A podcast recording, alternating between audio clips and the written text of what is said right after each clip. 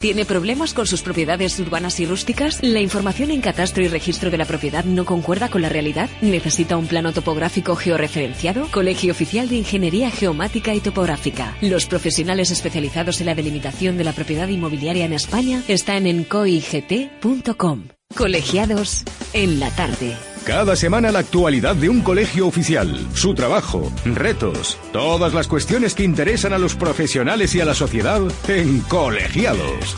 Cope Comunidad Valenciana. Estar informado. El otro día fui al notario para segregar una parte de mi finca para mi hija y me pidieron un plano georreferenciado y, y no sé qué de un GML. No pensaba que esto fuera tan complicado. Ya lo creo que lo es y yo con mi patrimonio no me la juego. A mí me pasó lo mismo cuando quería arreglar mi finca en el registro de la propiedad. Quería asegurar mi propiedad para que mis hijos no tuvieran problemas cuando ya no estuviera y finalmente inscribimos la cartografía de esta. Ahora mi parcela en catastro y registro de la propiedad coincide con la realidad y ya estoy tranquila. ¿Y cómo lo solucionaste? Necesitarás contactar con un ingeniero en geomática y topografía o ingeniero técnico en topografía. Te asesorarán en lo que necesitas y no tendrás que preocuparte de nada. Trabajan día a día con registradores y notarios y son los expertos en estas materias. Eso me comentaron en la notaría. Tienes razón. Ahora mismo contacto con su colegio profesional y, y me evito problemas. Porque con la seguridad en el tráfico inmobiliario no se juega, asegura tus derechos con la mejor defensa posible. Colegio Oficial de Ingeniería Geomática y Topográfica. Los profesionales especializados en la delimitación de la propiedad inmobiliaria en España están en coigt.com.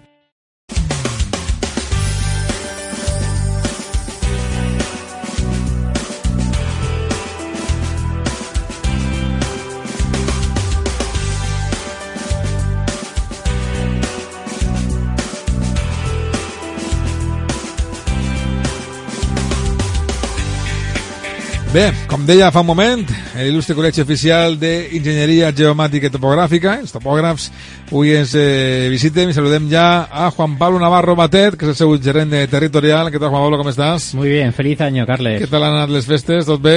Tot, Muy tot bien. en ordre? No hem agarrat massa quilos ni res? Bueno, alguno, alguno. bueno, està bé, és, que és el que toca, és el que toca. Enrique Sordo, vocal, eh, què tal, com estàs? Buenas tardes, muy bien. Vocal del col·legi, tot bé també, per a tu en estos, estes festes de Nadal? Muy bien, sí. Te veo, te veo muy bien, no te veo ni más gordo ni nada. Muy bien. Bueno, estoy hermoso, Te- pero... Te veo, te veo en, tu, en tu peso, ¿eh? En tu peso, muy bien, muy bien. Y tenemos aquí hoy al invitado que es Emilio Palacios eh, Marín, ingeniero técnico en topografía jefe de sección de expropiaciones de la Diputación de Valencia.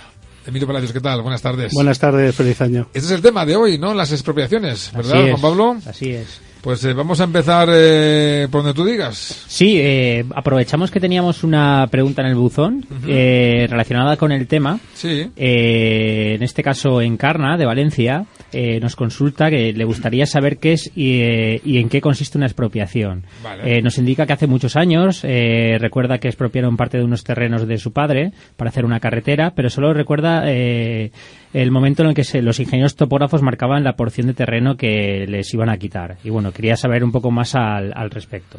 Pues vamos a conocerlo, ¿no? Así que primero le, le contestamos primero a, Sí. a Encarna. Eh, no sé, que Emilio... eh, que, debute Bien, con, pues nos- con nosotros.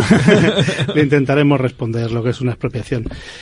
Imagino que una expropiación habla de una carretera que es una expropiación de obra pública, que es a lo que yo me dedico, en la administración local. Las, las expropiaciones urbanísticas son otro campo que, bueno, podemos hablar en otra ocasión, pero creo que ahora no, no corresponde. Pues me imagino que sería también por el artículo 52 de la declaración de urgencia y no sé si le expropiaría al Ministerio o la Generalitat o una administración local en el que hay unos pequeños matices, pero bueno, me imagino que le harían una, un acta de previa en la que se juntarían con ella y le informarían de lo que le iban a expropiar, le enseñarían unos planos y ella aportaría sus títulos y, sus, de sus fincas y con eso eh, calcula, se, se irían cada uno a su casa sin hacer nada más.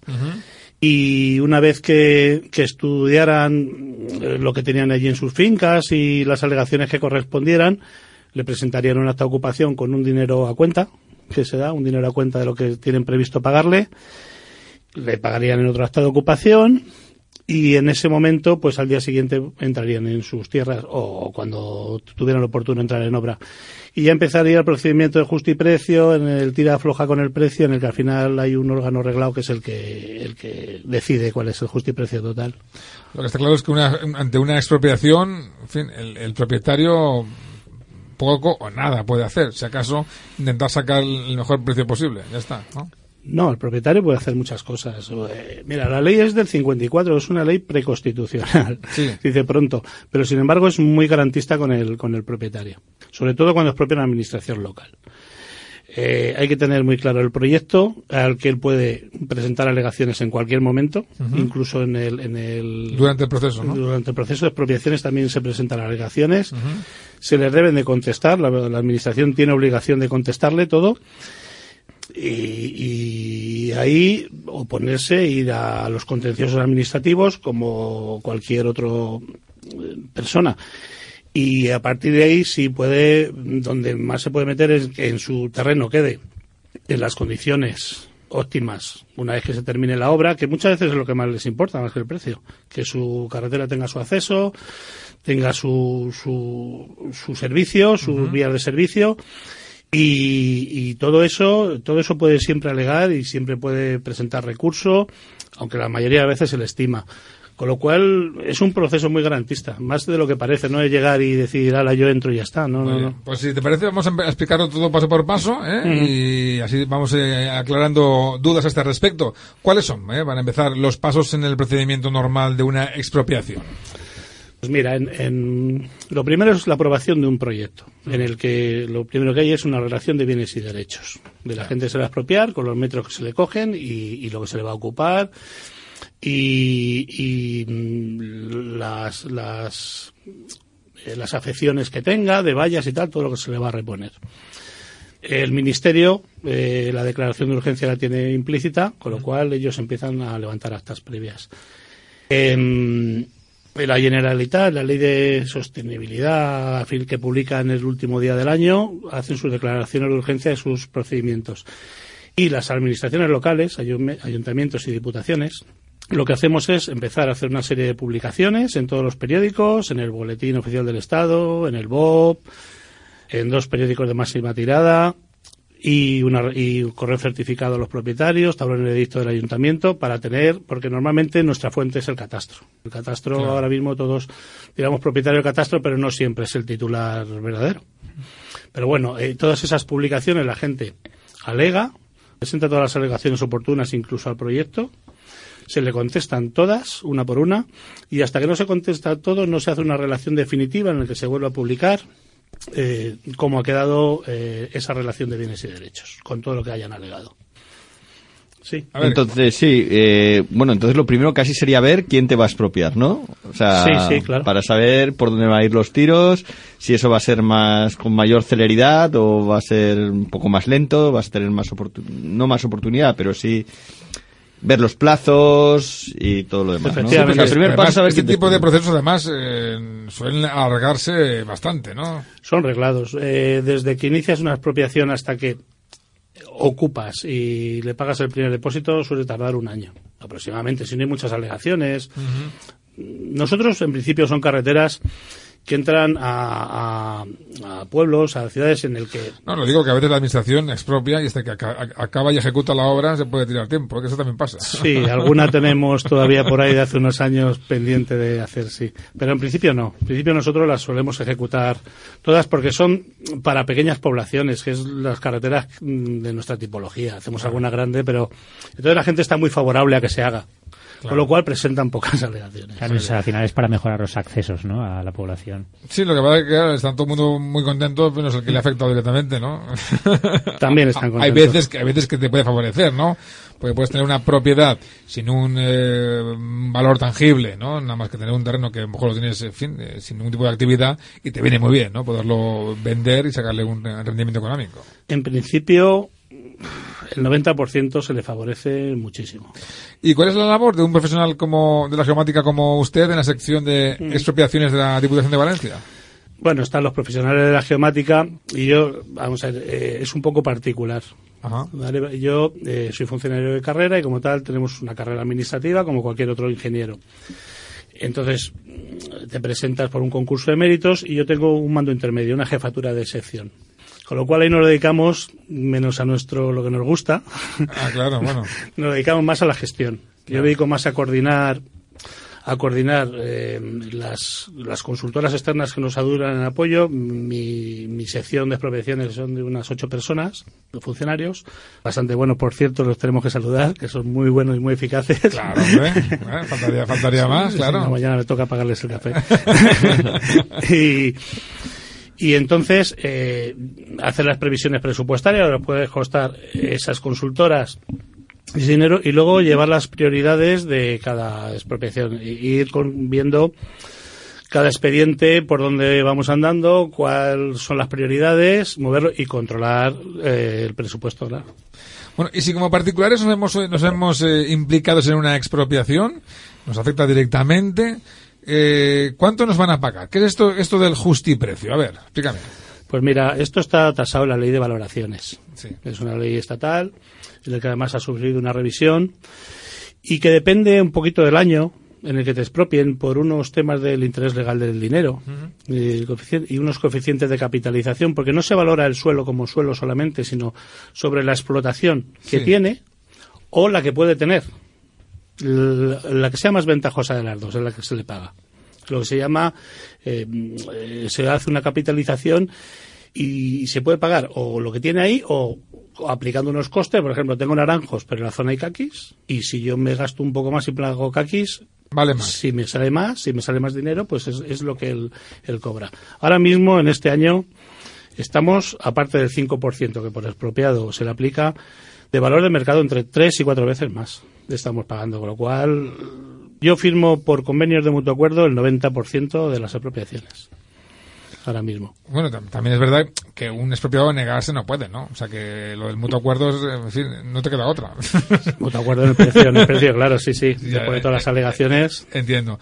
Bueno, y ahora vamos a la parte que os afecta a los, a los eh, topógrafos, ¿no? Eh, es- también es importante, ¿no? La, la top- la cartografía y la correcta delimitación de los bienes. Esta es una, una parte ya muy específica de vuestro trabajo. Eso es bastante importante. Y más con la ley de coordinación ahora, con la ley hipotecaria. Además que, así como los particulares no tienen obligación de registrar las fincas y matricular sus fincas, las administraciones públicas sí. Ya. Con lo cual, el tener una correcta cartografía con unos correctos lindes, ahora, ahora no es que sea importante, es que es crucial. No podemos hacerlo de otra manera para poder inmatricular Claro, por eso es importante que la gente defina bien sus propiedades, o sea, por lo que pueda venir. En este caso estamos hablando de expropiaciones, pero puede ser también un problema con un vecino, un tema urbanístico, eh, cualquier eh, cuestión que le afecte a su terreno. Si la gente tiende, pues lo que, como se dice, a la cartografía, que hoy en día es un poco de referencia, que es la de catastro, pero que catastro realmente, pues a veces no refleja la realidad de tu propiedad, por diferentes motivos que ya hemos hablado. Pero bueno. ¿Suelen tener la gente claro cuáles son sus eh, propiedades en cuanto a, a lindes? O, o eso que viene de heredado de padres e hijos? Uno dice, yo creo que es hasta aquí, este, este árbol, y esta roca y no sé qué, y ya está. Y no. Hay de todo, pero, pero de todo, de todo. Depende también la zona. Sí. No es lo mismo la Safor Sí. que los Serranos o Utiel Requena. eh, cambia mucho. Ah, sí, ¿y esto por qué? Eh, la Safor, eh, la gente tiene muy claro sus fincas, sus explotaciones, sus naranjos. Sin embargo, hay otras zonas donde no son productivas. Ya, que están un poco abandonadas. Aunque ¿no? ahora la viña funciona mucho mejor Sí. y tal, pero que están abandonados. Y herencias, hay muchas que además nos Terrenos que afectan. no piden, no piden pan y están ahí muertos de, de risa. Claro, ¿no? herencia de gente, yo, un par de señores muy mayores que me llegan un día y dicen, mire, yo vengo a la expropiación, sé que es mío y sé que está en estas 30 escrituras que tengo aquí, búsquela usted, que yo no sé cuál es. claro. ¿Sabes? Así. Entonces es, es complicado. es Y que estas, estas se sorprenderán, ¿no? Que le van a expropiar y dicen, ¿el qué cosa? ¿Qué, qué tengo yo? Que no sé qué. Sí, sí, hay muchos que no saben ni que les van a expropiar. Nos cuesta mucho encontrarlos, ¿eh? Pero muchísimo encontrar a la gente. Que Claro. no saben que se lo ocupan y no saben ni que se les ha expropiado. Bueno, Ostras. pero supongo que cuando hay dinero por medio, es decir, cuando dicen, oye, aquí hay un terreno que hay que expropiar eh, y resulta que es suyo, entonces ya la gente se, se meterá eh, de golpe a buscar su... Claro, la escritura, ¿no? Claro, Eh, cualquier y documento, su, cualquier su cosa, linde, y cuanto más grande, mejor. Pues te sorprendería de gente que no hay manera de localizarla Ya, y que ya. tenemos que consignar en Hacienda hasta que aparezcan. ¿Y se puede hacer un, ejecutar una expropiación sin saber eh, quién es el propietario? Sí, sí, porque nosotros lo que te dice la ley, y la dice muy clara, aparte de todas las notificaciones, investigaciones en el ayuntamiento, en Hacienda, en todos los sitios, es que, que ponen herederos de no se sabe ni quién es, Claro. o desconocido directamente. El catastro, que es el registro fiscal que ahora mismo tiene los temas más, más claros, muchas veces hay que investigar en el padrón y no los encuentras y al final eh, todo ese dinero, aparte que tiene que ir a justo y precio, por Claro. narices, Sí, sí, sí. sí. y que y ese dinero se consigna a la Caja General de Depósitos de Hacienda y se manda al Ministerio Fiscal como que has hecho todas las las diligencias pertinentes para encontrarlo. Ah, y luego ese dinero ya se buscará quién es su, su propietario. Si alguna vez viene alguien y lo reclama, se le paga. Se queda ahí guardado, digamos, ¿eh? en, Durante- depo- en de- en depósito. ¿no? durante Sí, 30 años. Lógicamente, durante un- Luego ya se lo lleva Montero. Mon- Montero va a vivir muchos años. ¿eh? Montero se, lo- se lo- se los lleva siempre, no sé cómo, este hombre, cómo, cómo lo hace, es tremendo, es tremendo. Supongo que en este, en este mundillo, ¿no? En este sector, eh, han tenido todo tipo de, de anécdotas, ¿no? Y, y curiosidades, ¿no? Porque, Sí, muchas, muchas. Sobre todo con gente más mayor que, que no está tan acostumbrado a esos temas y cuando ve un tema administrativo se, se ponen de los nervios.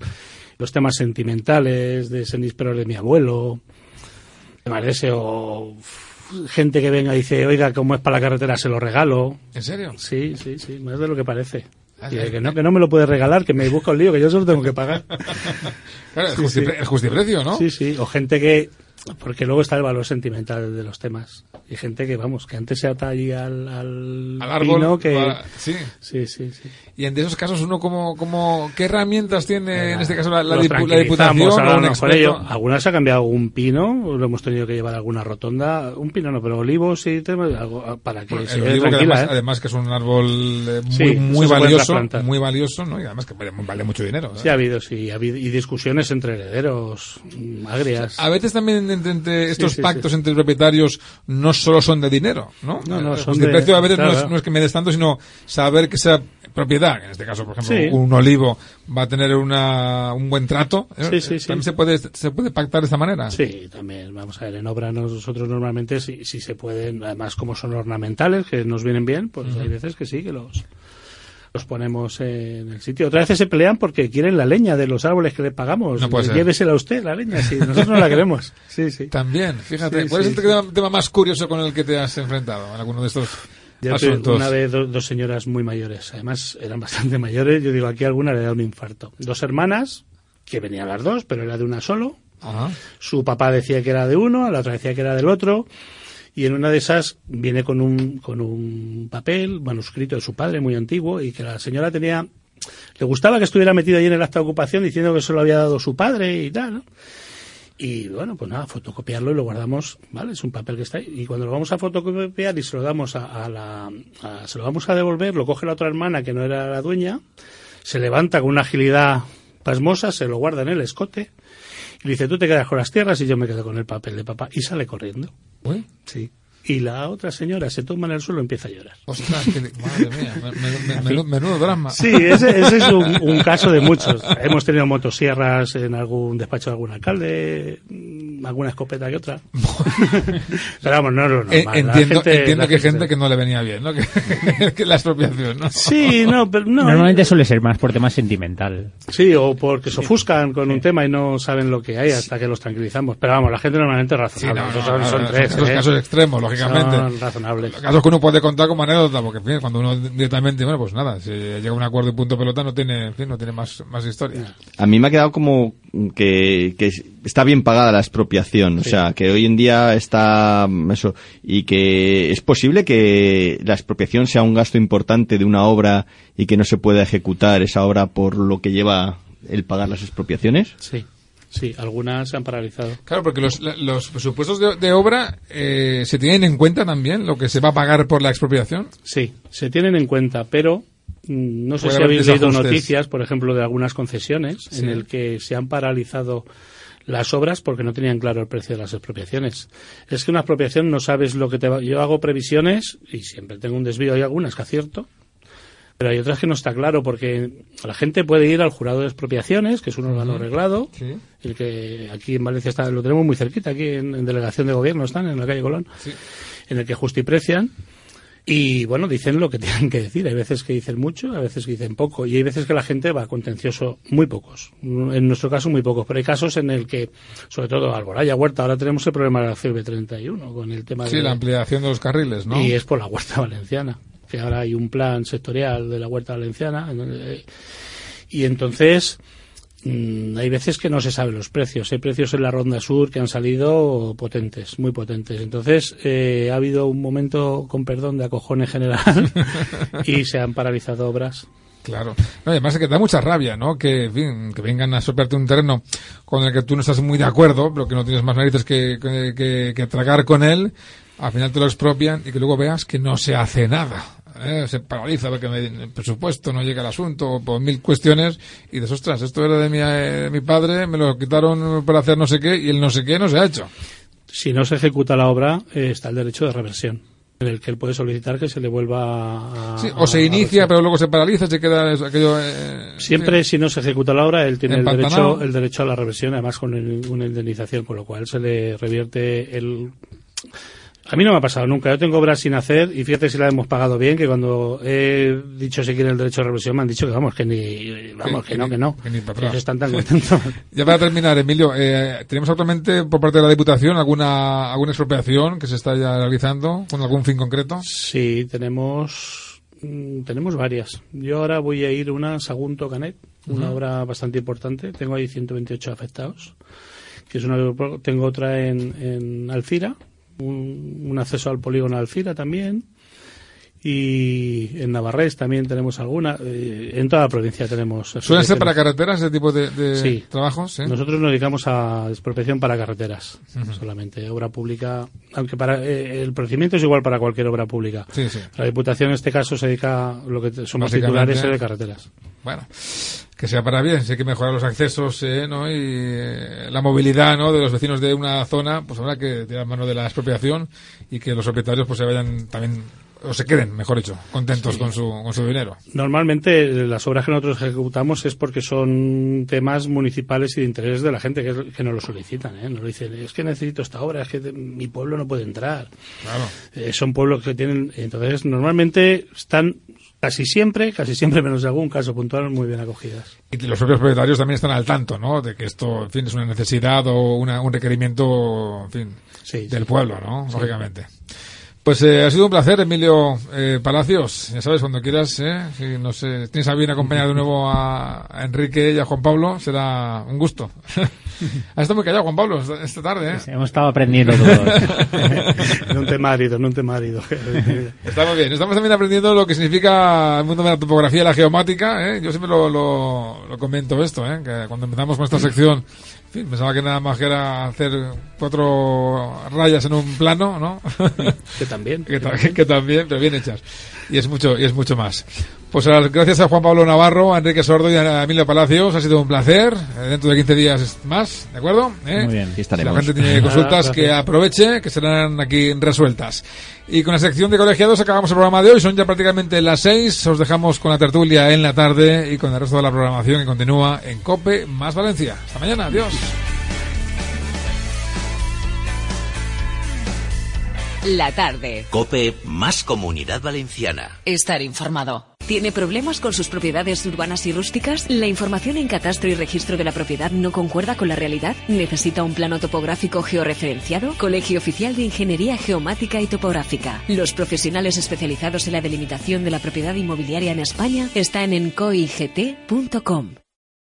Voy a comprar unas tierras. Quiero construir una casa en el campo con piscina para que los niños disfruten. Te habrás asesorado bien de no tener problemas, ¿verdad? ¿Problemas? ¿Pero por, por qué debería tenerlos? Mis suegros estaban a punto de comprar unos terrenos para construir. Suerte que les recomendé que se asesoraran por un ingeniero en geomática y topografía y se dieron cuenta a tiempo que no cumplían con la superficie mínima para poder conseguir la licencia urbanística. Además, parte de la parcela estaba afectada por la carretera de al lado. Y hasta para plantar un árbol tenían que pedir autorización al ministerio. Menuda faena. Vida. Ya te digo, no pensaba yo que habría tantos problemas. Por mi trabajo estoy acostumbrada a ver problemas con viviendas y construcciones que al final hay que derribar o parcelas que a la hora de construir no caben los chales diseñados y créeme, a mí no me pasará. Yo siempre me asesoro por los especialistas. Porque con la seguridad en el tráfico inmobiliario no se juega, asegura tus derechos con la mejor defensa posible. Colegio Oficial de Ingeniería Geomática y Topográfica. Los profesionales especializados en la delimitación de la propiedad inmobiliaria en España están en coigt.com.